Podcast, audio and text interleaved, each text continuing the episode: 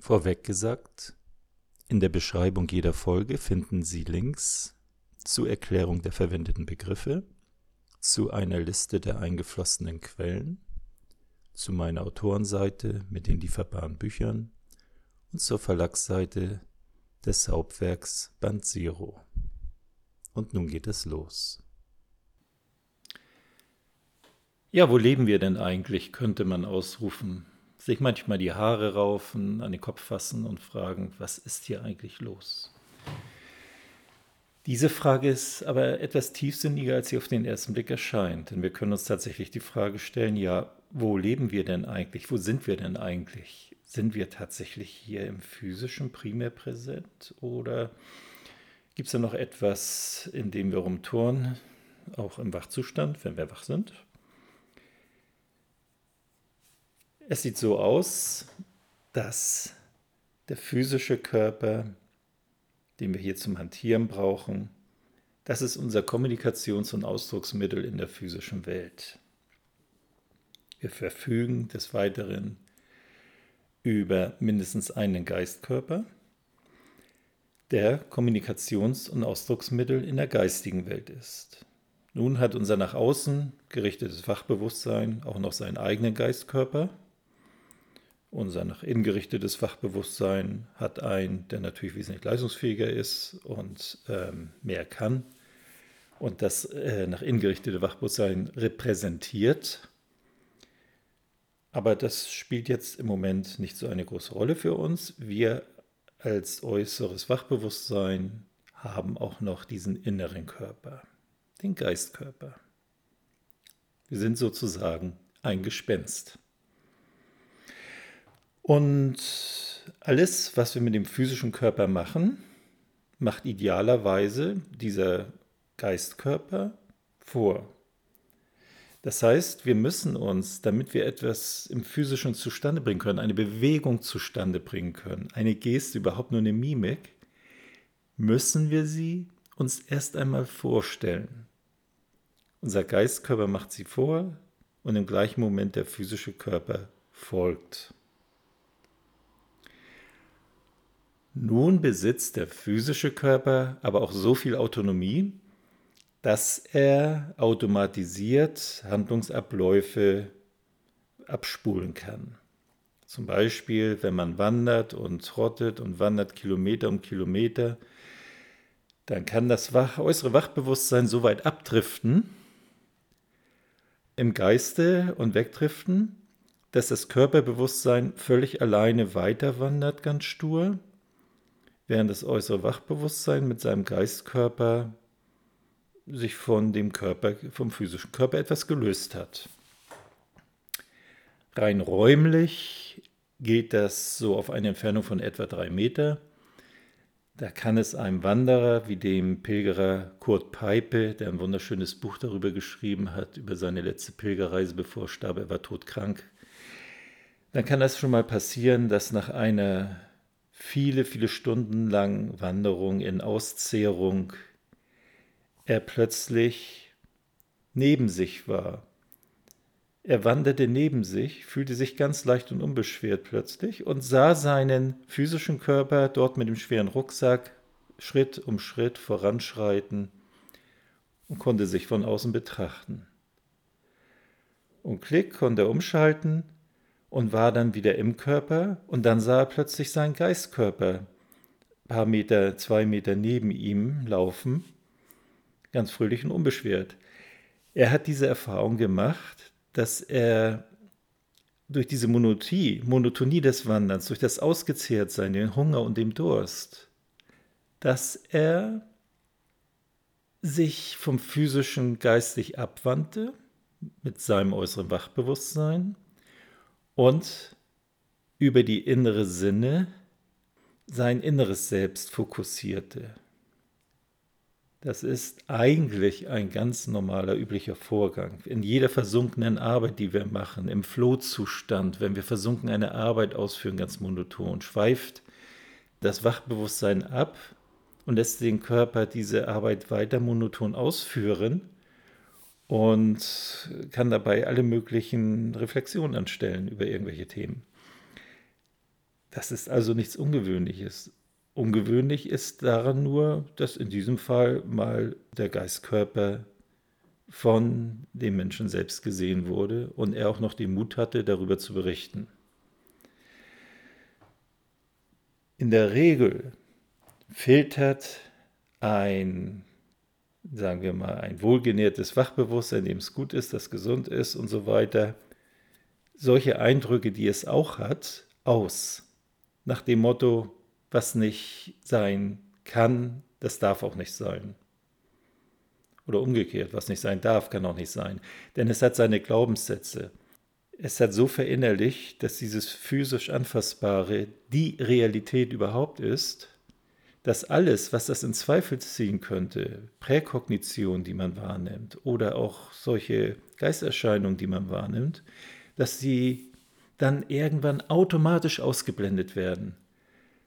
Da fragt das Bewusstsein gar nicht mehr, das äußere Wachbewusstsein, soll ich das ausblenden, sondern es wird von vornherein vom Unterbewusstsein ausgeblendet, in dem Moment, wo das auftritt, weil das Unterbewusstsein hat diese Glaubenssätze vor sich und weiß, dieses äußere Wachbewusstsein will davon nichts wissen.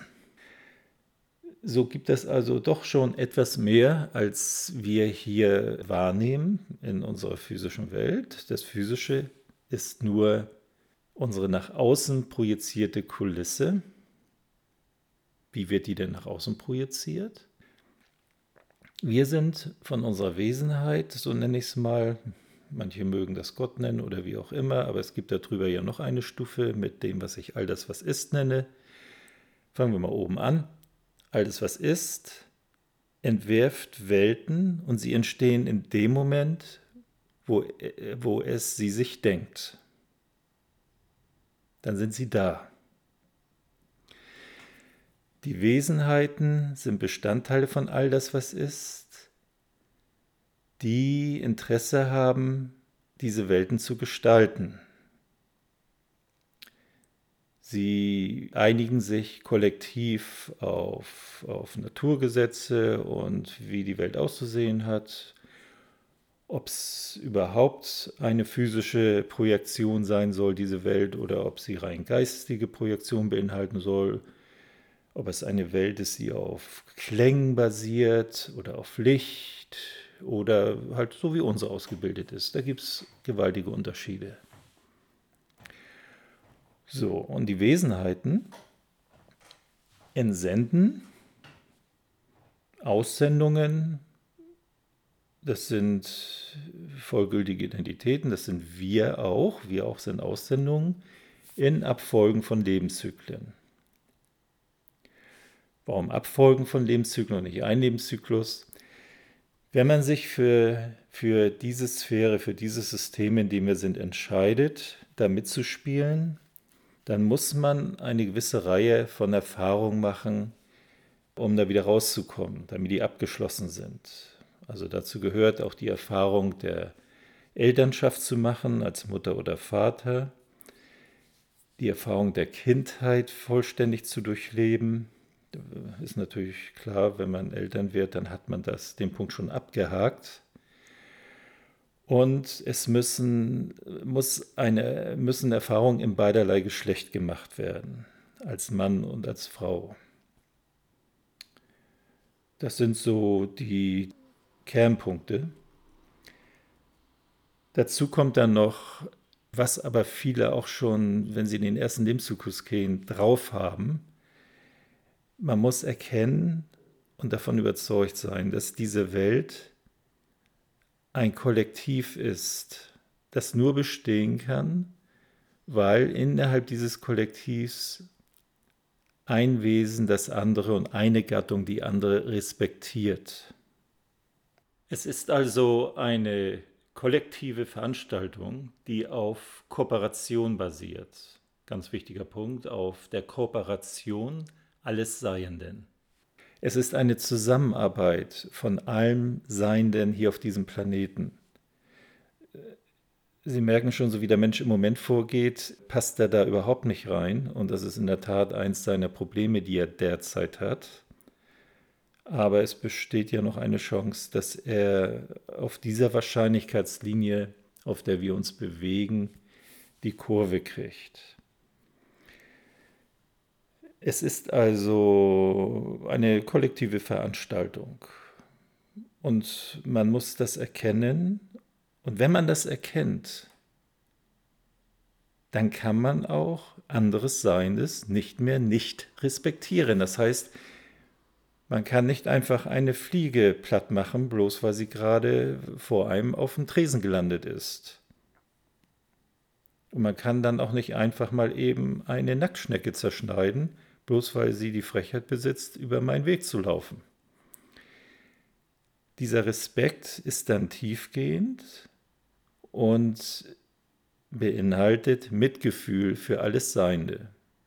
Nicht Mitleid, das ist etwas anderes, sondern Mitgefühl. Mitgefühl im Sinne der buddhistischen Definition, auf das ein jedes Wesen unserer Sphäre, unseres Planeten frei von Leid ist und den Ursachen davon. Um jetzt auf die Eingangsfrage zurückzukommen, könnte ich also antworten, ja, wo sind wir hier denn eigentlich?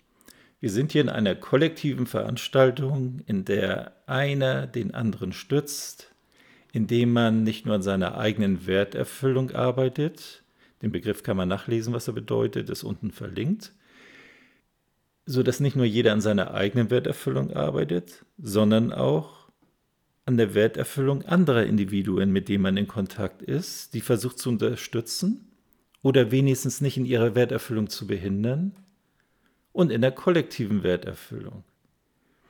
Und natürlich gehört dazu, auch nicht die Natur zu schädigen, denn die Natur ist auch bewusst, ist ein bewusster Teil dieses Kollektivs. Wenn wir die Naturschädigungen ausbeuten, dann beuten wir uns selbst aus und schädigen uns selbst. Letztlich das soll jetzt keine Drohkulisse sein, die ich male. Das ist einfach ein logischer Schluss. Fährt eine menschliche Zivilisation an die Wand, wenn sie nur ihre eigenen Egoismen befriedigt? Wenn sie sich ein Wirtschaftssystem schafft, das auf Gier aufbaut, das auf Benachteiligung großer Teile der Menschheit aufbaut, das auf Ausbeutung der Natur aufbaut und billigend in Kauf nimmt, dass Gattungen nicht nur ausgerottet werden, sondern auch eine Vielzahl von Gattungen, die nicht ausgerottet werden, aber in ihrer Anzahl, in ihrer Population erheblich dezimiert werden. Was ein erhebliches Problem bei Insektenpopulationen sind. Wir haben derzeit, wir sind im Jahre 2020, nur noch etwa 30 Prozent der Insektenpopulationen, der Menge an Insekten, wie in den 70er Jahren, Ende der 60er Jahre. Und dort gab es auch schon Pestizide. Das heißt, wir rotten kontinuierlich, langsam, aber doch äh, festen Schrittes Insekten aus. Das geringste Problem scheint dabei zu sein, dass der Mensch damit sein eigenes Überleben in Frage stellt, weil die Nahrungskette vieler Tierarten da involviert sind und betroffen sind. Das könnte der Mensch für sich vielleicht noch über synthetische Nahrung lösen. Da ließe sich wohl noch was machen. Aber es ist auf jeden Fall so ziemlich der dümmste Weg, den der Mensch gehen kann. Wir sind also zu Lebzeiten eingespenst. Wir sind, wenn wir verstorben sind und in unserer, uns in unserer Reflexionspause befinden, auch eingespenst und geistern hier sozusagen herum. Wir können Teile unserer Wachbewusstseinsenergie aussenden an Orte, die wir gerade intensiv emotional fokussieren. Nehmen wir an, wir denken voller Emotion an unseren letzten Urlaubsort, an dem wir so glücklich waren und wo wir die Liebe unseres Lebens getroffen haben oder was auch immer und denken daran, dann schicken wir in dem Moment unwillkürlich automatisch Bewusstseinsenergie dorthin, die dort für uns ist. Und in der Erinnerung könnten wir, wenn wir sensibel genug sind und einen guten Kontakt zu unseren, inneren Sinnen haben, dort auch aus den Augen dieser ausgesendeten Energie schauen. Und auch diese ausgesendete Fragmentenergie von uns ist ein Gespenst, das da gerade an unserem Lieblingsurlaubsort rumturnt. Genauso wie unser Geistkörper, der die meiste Zeit jedoch in Deckung ist mit dem physischen Körper, wenn wir wach sind jedenfalls, genauso wie der ein Gespenst ist, weil er in der geistigen Welt primär wahrnehmbar ist. Um das jetzt mal auf den Punkt zu bringen. Wir leben hier in diesem physischen Lebenssystem an der Oberfläche des Seins. Wir leben in diesem physischen Lebenssystem in unserer eigenen Projektion. Wie funktioniert das?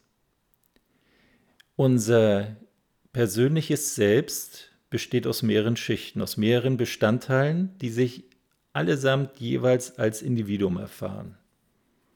Das äußere Wachbewusstsein, ebenso wie das innere Wachbewusstsein, das Unterbewusstsein und der, äh, der Geist der Wesenheit. Das gehört alles zum persönlichen Selbst. So. Der Geist der Wesenheit projiziert für jede Planckzeit, das ist das kürztmögliche Zeitintervall, in dem die Naturgesetze noch Gültigkeit haben, benannt nach Max Planck, den großen deutschen Physiker und Nobelpreisträger. Der Geist der Wesenheit projiziert also in jeder Planckzeit mit der Energie, die, er, die es von der Wesenheit erhält, eine physische Darstellung nach draußen. Das ist das, was wir wahrnehmen, indem wir uns bewegen. Bis zu den Sternen hin, soweit wir gucken können. Da werden die, dem, die diesem zugrunde liegenden Energien, die Energiemuster, werden interpretiert und aufgrund des eigenen Symbolschatzes und gefärbt durch eigene Bestrebungen und Glaubenssätze individuell in eine individuelle Darstellung projiziert. Wir sehen hier also unsere eigene Darstellung vom Geist der Wesenheit projiziert. Gut. Gleichzeitig in dem Moment der Projektion, wo der Geist der Wesenheit das Physische projiziert für diese Planckzeit, nimmt das nach außen gerichtete Wachbewusstsein über die äußeren Sinne, Augen, die Tastsinn, das ganze Zeug, die Teil der, dieser Projektion sind, die Projektion wahr und bewegt sich darin und bewertet und entscheidet, wie es weitergehen soll. Denn was projiziert wird, hängt davon ab, von den Glaubenssätzen des Individuums, das da projiziert, und vom Streben. Man kriegt also verkürzt gesagt immer genau das, was man anstrebt und erwartet. Nun ist es allerdings so, dass sich viele, viele Menschen nicht ihrer verinnerlichten Glaubenssätze, die sie für Realität halten, bewusst sind, weil die nicht hinterfragt werden. Und viele haben eine sehr negative Weltsicht, geben sich vielleicht krampfhaft optimistisch. Aber wenn sie diese negative Weltsicht haben, dann projizieren sie die auch nach draußen. Und diese Menschen erleben also in ihren Primärerfahrungen genau das, was sie erwarten. Und umgekehrt, wenn jemand da ein ganz unbeschwertes Selbst hat und sehr, sehr leichte Glaubenssätze, dann wird er das auch entsprechend nach draußen projizieren. So sind wir jeweils Schöpfer unserer eigenen Wirklichkeit und all diese wahrscheinlichen Verläufe, all diese äh, Verläufe aller Individuen zusammen, die so halbwegs zusammenpassen, die spielen gemeinsam in einem Wahrscheinlichkeitssystem. Es gibt unendlich viele Wahrscheinlichkeitssysteme. Das heißt, wenn die Verläufe irgendwann nicht mehr zusammenpassen, dann teilt sich das, dann springt man gewissermaßen oder geht man über in ein anderes Wahrscheinlichkeitssystem. Aber das hatte ich, denke ich, schon in anderen Podcast-Folgen erläutert. Ja, wer sind wir eigentlich? Wir sind Gespenst, wir sind physisch, wir sind hier und sollten uns stets vor Augen haben, dass es geistige Vorrang hat, dass das die primäre Realität ist, dass wenn alte Leute möglicherweise nicht mehr auf einem Bein stehen können und sich den Strumpf anziehen, auf den zweiten Fuß, dass daran liegt, dass sie sich einfach nicht mehr vorstellen, bevor sie diesen Schritt machen und das Bein heben, wie sie auf einem Bein stehen und den Strumpf drüber ziehen. Denn alte Leute, ältere Leute werden manchmal ein bisschen starrsinnig und sagen, das habe ich schon immer so gemacht, das kann ich, das brauche ich mir nicht mehr vorzustellen.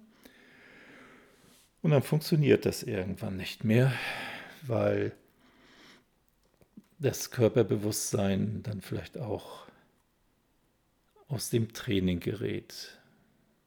Es braucht also, der Körper braucht, der physische Körper braucht einen Vorturner, und das ist der Geistkörper.